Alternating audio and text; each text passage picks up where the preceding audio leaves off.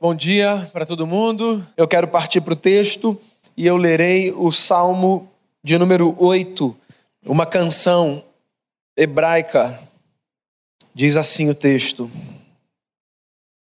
Ó Senhor, Senhor nosso, quão magnífico em toda a terra é o teu nome, pois expuseste nos céus a tua majestade. Da boca de pequeninos e crianças de peito suscitaste força por causa dos teus adversários para fazeres emudecer o inimigo e o vingador. Quando contemplo os teus céus, obra dos teus dedos, e a lua e as estrelas que estabeleceste, que é o homem que dele te lembres, e o filho do homem que o visites. Fizeste-o, no entanto, por um pouco menor do que Deus, e de glória e de honra o coroaste. Deste-lhe domínio sobre as obras da tua mão, e sob seus pés tudo lhe puseste ovelhas e bois, todos e também os animais do campo, as aves do céu e os peixes do mar e tudo que percorre as sendas dos mares. Ó Senhor, Senhor nosso, quão magnífico em toda a terra é o teu nome. Senhor, que o nosso coração nesse momento se abra para a reflexão da tua palavra, que ela nos seja de proveito para a vida. Que, que todo mundo aqui tire algo do que ouvir para levar para a sua jornada, para a sua trajetória e que isso dê leveza à nossa caminhada. Nós nos reunimos em torno do Evangelho de Jesus porque cremos que o Evangelho de Cristo é fonte de sabedoria para a nossa vida e que nós encontremos sabedoria nessa manhã, nesse lugar. Que o Senhor nos abençoe, que o Senhor nos perdoe os pecados e que a gente tenha a sensação de que a gente ouviu, ao meditar na tua palavra, a voz do Senhor nessa manhã é assim que eu oro, te dando graças em nome de Jesus. Amém. Na última quarta-feira de cinzas, o Rio de Janeiro foi castigado com uma chuva que eu não me lembro de ter visto igual. Foi mais ou menos 11 horas, 11 e meia da noite que começou, pelo menos aqui no recreio. Eu estava na casa do meu sogro, da minha sogra, quando eu comecei a ouvir o barulho no céu, raios, relâmpagos, a janela que batia que parecia que ia quebrar. A casa do meu sogro e da minha sogra tem uma coluna toda de vidro, né? E aquela chuva batia, o vento. Foi uma tragédia, olhando por um lado, né? Se não me falha a memória, quatro pessoas na nossa cidade morreram em decorrência da tempestade. Muitas pessoas ficaram desabrigadas, perderam tudo. Algumas pessoas ficaram quase uma semana sem energia nas suas casas. Por um lado, foi trágico. Mas eu me lembro que enquanto aquela chuva caía, em alguns momentos eu parava nessa coluna de vidro que tem na casa do meu sogro e da minha sogra, que mora no 18º andar, e eu ficava olhando lá para fora. Porque era um espetáculo. As luzes, o barulho, a chuva, o vento. Um espetáculo. Eu não sei se você assim, vai concordar comigo é, ao considerar uma grande tempestade um espetáculo da natureza. Talvez outros fenômenos sejam para você mais espetáculo do que uma tempestade. Porque aquele negócio me fascinou de uma forma, não sei, me fazendo pensar o meu tamanho diante da grandeza do mundo. Se isso não é um espetáculo para você, eu queria que você lembrasse de algum fenômeno natural que tenha tido para você cara de espetáculo. Alguma paisagem que você viu, alguma cena que os seus olhos puderam contemplar. Meu ponto é o seguinte: situações espetaculares, como essa foi para mim, por um lado, nos trazem uma paz impressionante, não é verdade? Você para na pedra do arpoador, final de tarde, aquele sol se pondo, e uma sensação de paz te preenche.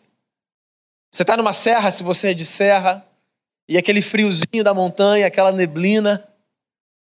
Você dentro de casa com seu vinho, uma sensação de paz. Você está numa praia paradisíaca, se você é de praia, e aquela praia deserta, e aquela água transparente, e as pessoas que você ama ali do seu lado, sensação de paz. Porque situações que nós marcamos como situações espetaculares, que se apresentam como um espetáculo, têm um poder incrível de nos trazer paz. Pois bem, a gente está na nossa última reflexão nessa série de conversas que nós estamos tendo ao longo desse mês de fevereiro, chamada As Muitas Faces da Oração. A gente começou conversando sobre oração enquanto autoconhecimento, depois a gente falou sobre oração enquanto conversa. Semana passada a nossa fala foi sobre oração enquanto intercessão. E eu quero fechar essa série de reflexões conversando com você, ou te fazendo pensar sobre a oração enquanto contemplação. E eu escolhi esse salmo, que é uma oração, uma canção do saltério bíblico, eram cânticos que eram entoados pelo povo de Israel no mundo antigo, e que eu acho que é uma oração muito inspiradora para a gente refletir sobre o lugar da contemplação na nossa vida. Deixa eu fazer aqui uma espécie de disclaimer aqui. É, nós somos ocidentais. Imagino que se não todos aqui, certamente a maioria.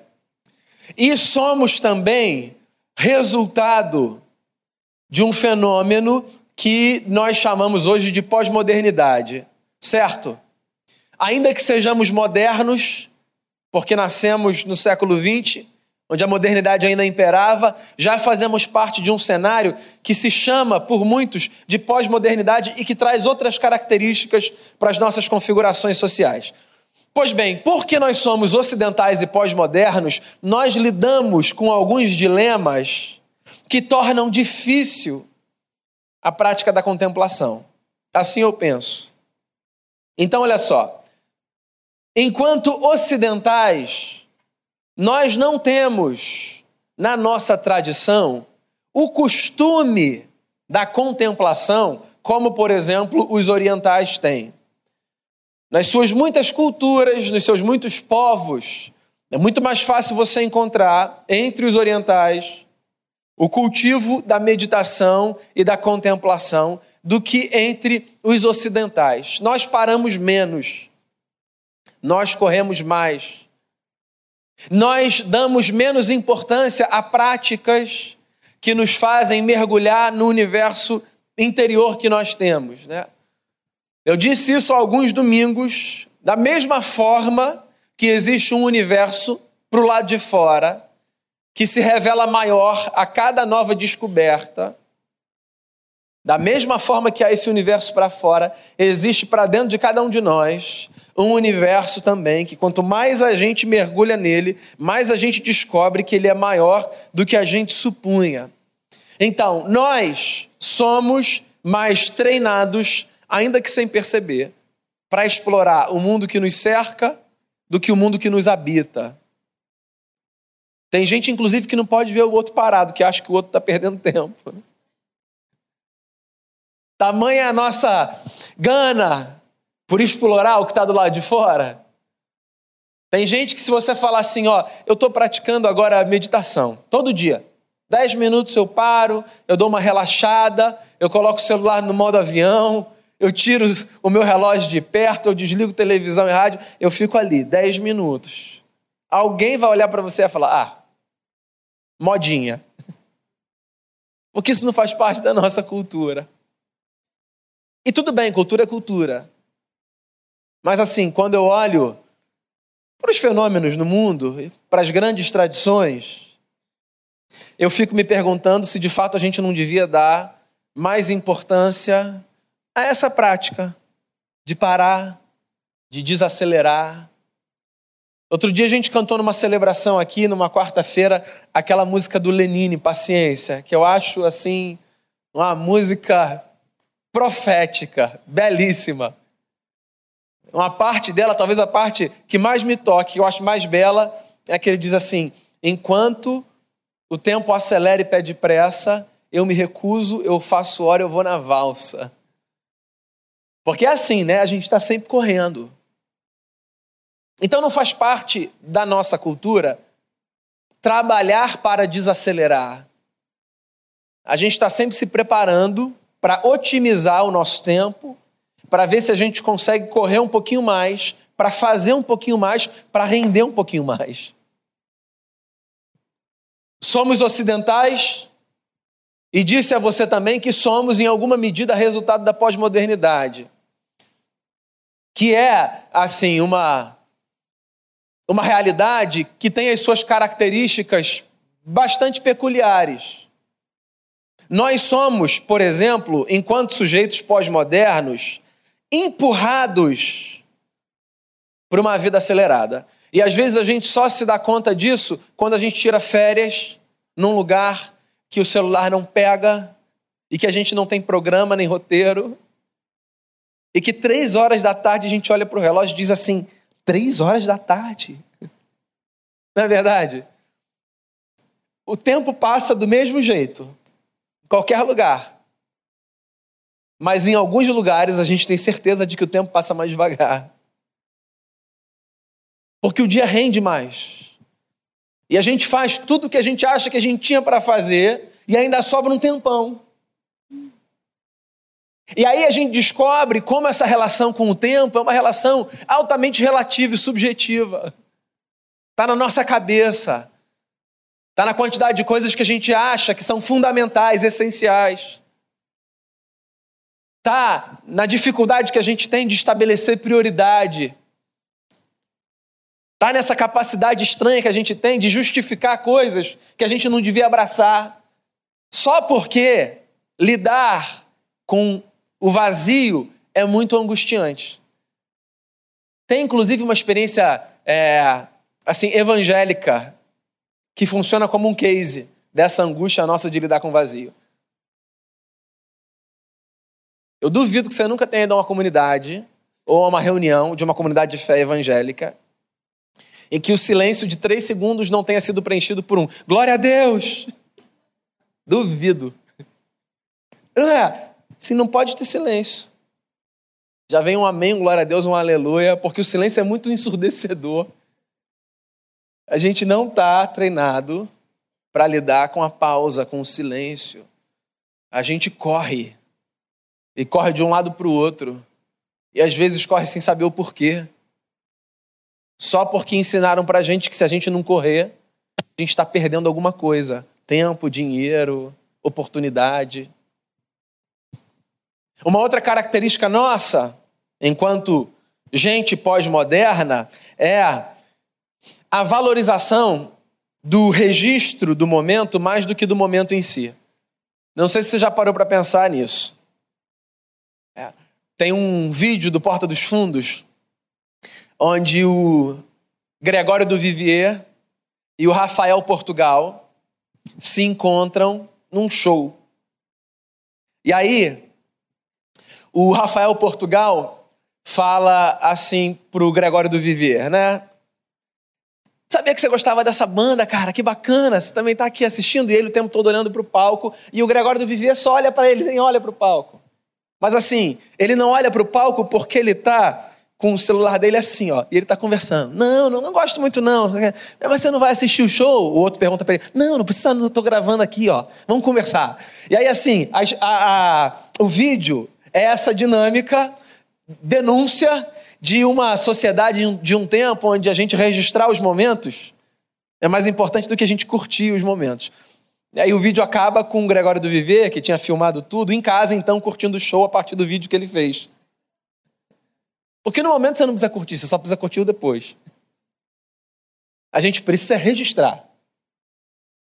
Eu achei um livro outro dia, um stand que tem lá no Shopping Recreio, que vende livros a 10 reais, às vezes eles colocam ali embaixo de uma escada rolante, chamado A Arte como Terapia, de dois filósofos, do John Armstrong e do, Luiz, do Alain de Botton. E esse livro foi um livro assim, um achado. Se você encontrar esse livro, você pode comprar. A Arte como Terapia é, fantástico. Tem uma parte do livro que eles falam uma coisa assim muito bacana. Eles dizem assim que os registros, as fotos, né, ou as pinturas antes das fotos, sempre foram uma expressão da nossa angústia. Mais ou menos assim. A gente pinta, ou quem, né, na época em que só havia pintura, e a gente tira foto, talvez mais para o nosso tempo, como expressão de um desejo que a gente tem de não perder aquele momento, de eternizar um momento que é passageiro. Então você vai lá e tira foto de um negócio para você ter a sensação de que aquele negócio foi congelado e você tem para você. Você pode levar para sua vida. Não sei se você já parou para pensar nisso, né? É um desejo que a gente tem. Então, aquele momento do filho soprando bolo pela primeira vez. Assim, primeiro ano, aniversário. Você tira aquela foto. E aquele negócio precisa ser congelado. É muito angustiante saber que aquilo vai passar e que você não vai poder revisitar aquilo. E aí você faz uma viagem. Aí você tira milhares de fotos. Porque você quer carregar aquilo para a vida. É muito angustiante saber que você não vai mais visitar aquela experiência que as nossas experiências elas são assim. Né? E aí a arte, dizem os filósofos, funciona como essa expressão de tentar resolver o dilema da angústia de descobrir que um momento é muito passageiro e que a gente pode nunca mais voltar a ele. Pois bem, tendo dito isso, eu queria pegar carona na fala deles para fazer você pensar se hoje os nossos registros não são muito mais uma expressão da nossa obsessão do que da nossa angústia. Você quer ver como é que você vai responder essa pergunta? Pensa nas fotos que você tirou no último ano com o seu celular. Quantas você viu mais uma vez, pelo menos? A gente não visita de novo a maior parte das fotos que a gente tira. Muitas ficam lá. E a gente nunca mais vai ver aquele negócio. E olha só, não é um incentivo para que você não tire foto, não, tá? É só para fazer você pensar se no final das contas a nossa vida não é essa vida que valoriza muito mais o registro do que o momento do que o momento em si. Às vezes a gente está tão preocupado em registrar e registrar e rápido, tem que ser rápido e volta e faz de novo e faz de novo que a gente deixa de desfrutar. E um momento que poderia ser maravilhoso, sim, vira um momento qualquer. Mas tudo bem, é característica do nosso tempo. Nós somos assim. Você sabe qual é uma pergunta que eu acho que a gente precisa se fazer? O que, que a gente perde quando a gente não para? O que está em jogo que a gente está perdendo quando a gente vive essa vida corrida, preocupado em registrar mais do que em desfrutar, e acreditando que desacelerar é um grande problema. Você já parou para refletir sobre isso?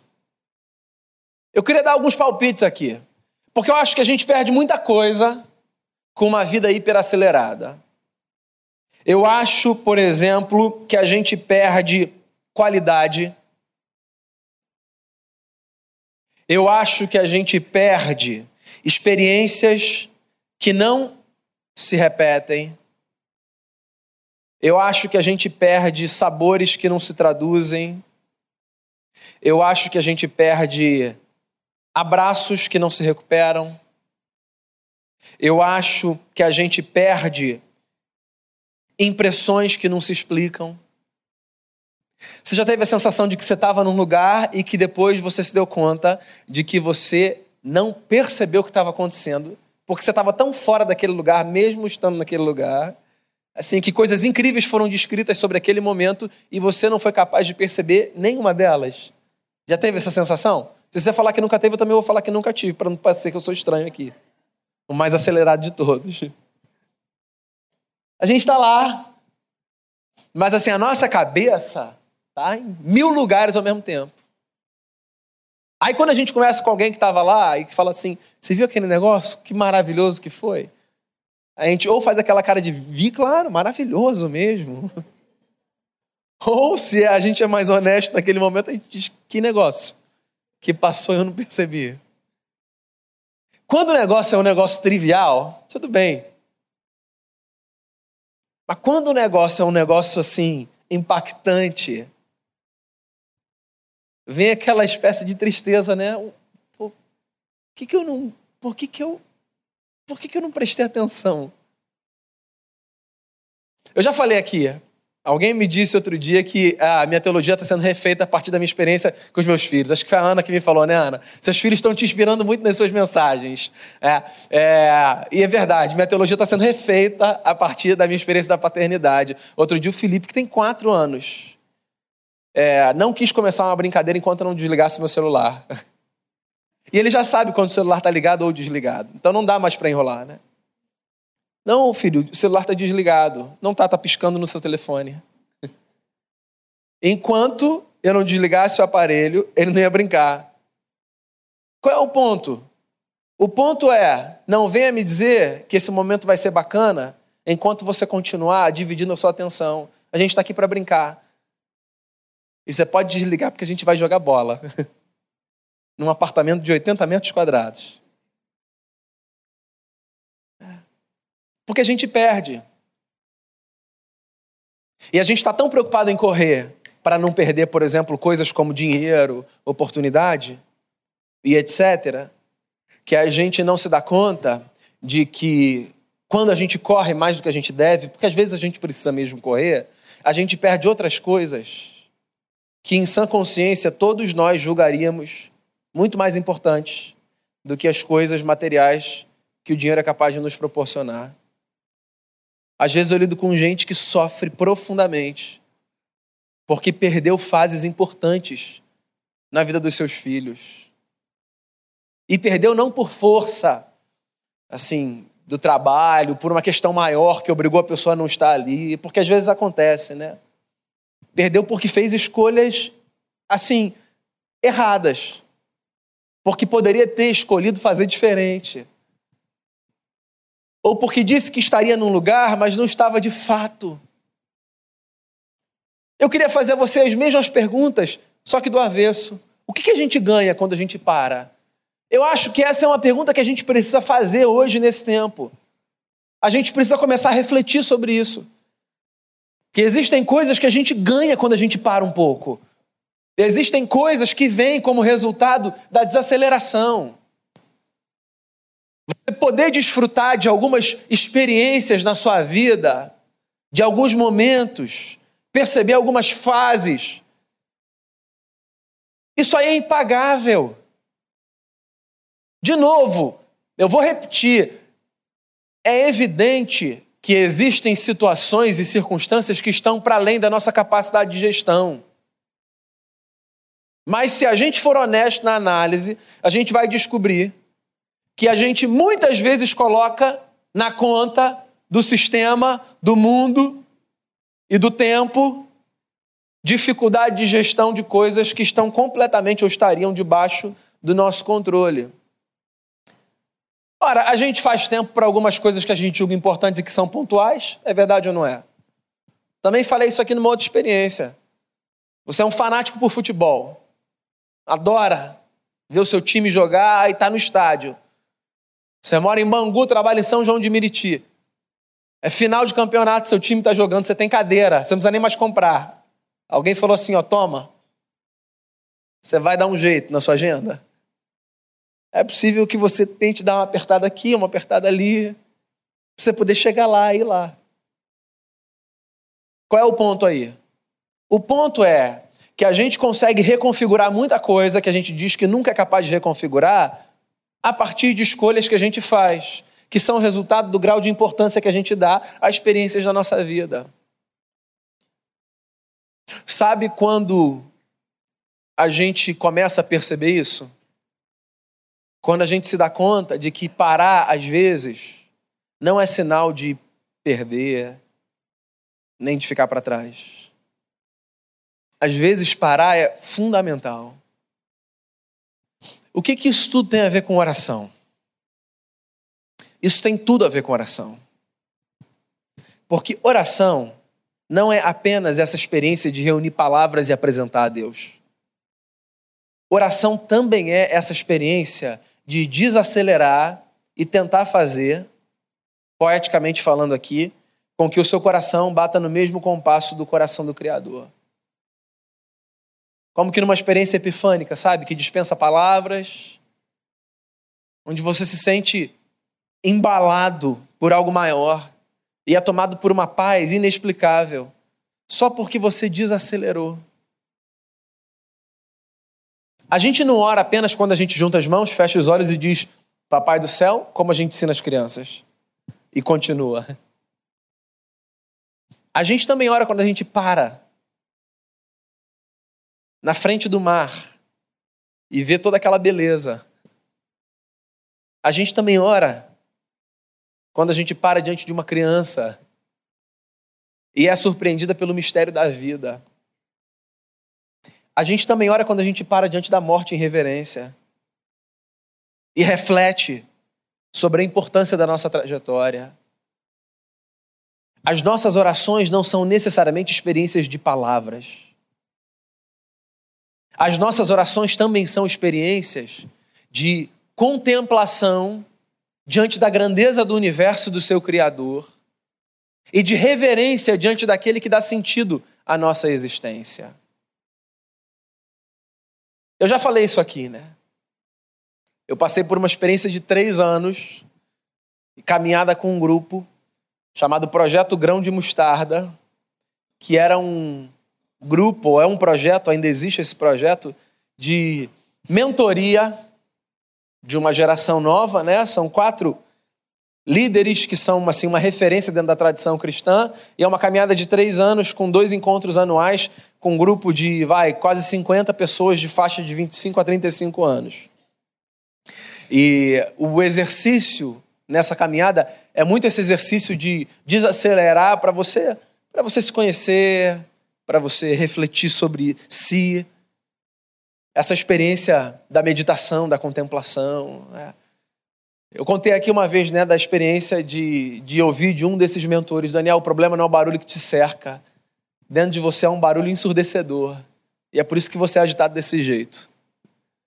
Eu me lembro de uma outra experiência que eu tive nesse grupo. A gente ia para o refeitório de manhã. Robson já participou do PGM, está aqui, né? A gente ia para o refeitório de manhã e a gente sempre ia em silêncio. O que, assim, era um grande desafio para mim. Porque a gente ficava em quartos, né, com grupos. E eu acordava e falava, bom dia, pessoal. Bom dia. Não podia falar até o final do café. Um dia eu cheguei no café e eu me sentei à mesa com um amigo lá de Brasília. E assim, eu fiz a minha oração já, né? Abrindo pão enquanto eu fazia oração. Botar o presunto, a manteiga. E aquele cara estava quieto ali, do meu lado. E assim, eu acho que ele ficou quieto, assim, uns 25 minutos. Eu quase que peguei o pão dele sem ele ver e troquei que já devia estar tá frio. Eu fiquei impressionado. Eu nunca falei isso para ele. É um amigão. Eu nunca falei isso para ele. Fiquei impressionado, assim, com, com aquela jornada dele naquele momento ali. Porque a gente está tão condicionado a fazer assim, ó. É, assim, que às vezes a gente não percebe que a gente não precisa fazer assim. E assim, não foi não foi nada emblemático, nada assim para chamar a atenção. Depois de 25 minutos, sei lá, eu estou calculando aqui, chutando, ele abriu o pão dele lá, preparou o café e sentou e começou a conversar com a gente. Mas eu fiquei pensando, aquele negócio assim, mexeu comigo lá no fundo. Primeiro porque eu fiz a oração enquanto eu abri o pão, Senhor, obrigado por esse pão, em nome de Jesus, amém.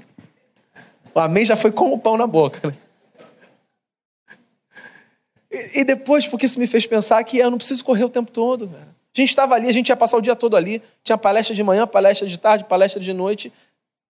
A gente estava num desses espaços, sabe, é, católicos. Assim, lá em Curitiba, a gente não ia sair dali para nada. Ia ser o dia todo ali. Mas eu estava correndo. Assim, eu devo ter perdido coisas. Que quando a gente corre sem precisar correr, a gente sempre perde coisas. E eu preciso aprender a orar sem que necessariamente eu apresente palavras para Deus. Eu preciso aprender a orar olhando sim, para o que acontece na minha casa. Eu preciso aprender a orar olhando para o mundo que me cerca. Eu preciso aprender a olhar orando lá no canto da casa do meu sogro e da minha sogra, naquela coluna de vidro, vendo a chuva cair. Porque o nome disso também é oração. E foi por isso que a gente cantou a música que a gente cantou no começo dessa celebração. Falar com Deus faz bem para a alma. Mesmo que essa fala não inclua as palavras que, na velocidade do rito e da máquina, a gente apresenta muitas vezes sem saber o que elas significam. Da próxima vez que você for orar, não tenha pressa para falar. A próxima vez que você for correr, para e pensa. E veja se ao invés de correr você não pode andar. Da próxima vez que você fizer o que você faz no automático, tenta virar a chave de volta. Porque assim, por mais que a gente faça repetidas vezes as mesmas coisas no curso da nossa vida, a gente nunca faz a mesma coisa duas vezes. Porque nada nunca é igual. A mesa onde eu sento todos os dias para tomar café é a mesma. Mas nenhuma experiência é igual à outra. A sala onde eu trabalho, que fica ali atrás, é a mesma. Mas nenhum dia é igual ao outro. O meu jantar com a Denise é o meu jantar com a Denise. É com a mesma mulher que eu janto todos os dias. Mas nenhum jantar é igual ao outro. Porque a vida é uma sucessão de experiências que, ainda que sejam repetidas na nossa leitura, são irreprodutíveis. Que cada momento seja para você assim, uma oportunidade de oração. Quando as palavras couberem, que elas sejam apresentadas a Deus. Mas quando você não precisa falar, você fica em silêncio, olhando para si, para a criação e para o Criador, em postura de reverência diante da grandeza e da beleza da vida. Ó Senhor, Senhor nosso, quão magnífico em toda a terra é o teu nome. Eu acho que a nós cristãos, a contemplação enquanto oração é essa experiência de poder parar, olhar e reverenciar. Experimenta. Esse negócio é fascinante. Traz uma paz, uma calma e um sentido que talvez, mesmo tendo nascido na igreja, você jamais tenha experimentado. Que você ouça a voz de Deus sussurrando no seu coração se você precisar desacelerar, na hora que você tiver que desacelerar, desacelera. Não abre o pão correndo e faz a oração correndo, não. Deixa para fazer isso quando tiver que ser assim. Mas quando der para parar e para fazer uma coisa de cada vez, faz isso. Eu acho que o mundo vai ganhar um tamanho muito maior. E Deus vai ser ainda muito mais belo aos seus olhos. Porque a vida com todos os seus percalços e com todos os seus desafios, é um mistério fascinante. Feche seu olho, faça a sua oração. Se precisar, apresente as suas palavras a Deus.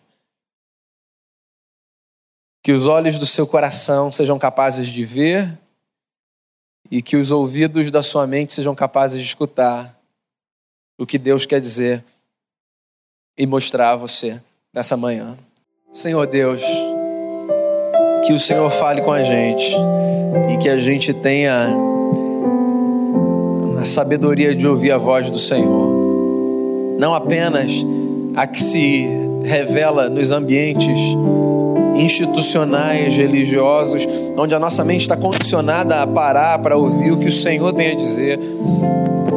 Que a voz do Senhor se expresse no nosso coração, nas conversas informais, na contemplação da natureza, na beleza da vida, nas experiências mais triviais da nossa casa, no pão partido, no abraço dado, na reverência diante da morte, na reverência diante do nascimento de uma criança, que ao contemplarmos a vida, nós aquietemos o nosso coração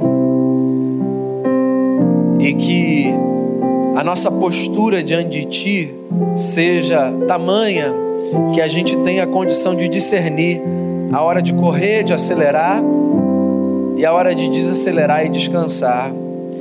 Que o Senhor nos ajude num tempo tão desafiador para uma prática como essa, que o Senhor nos ajude a termos o nosso coração batendo no mesmo compasso do coração dos céus. Eu peço que o Senhor nos dê a graça de levarmos o que ouvimos para a nossa vida e de crescermos a partir dessas experiências. Em nome de Jesus, o nosso Redentor. Amém. Amém.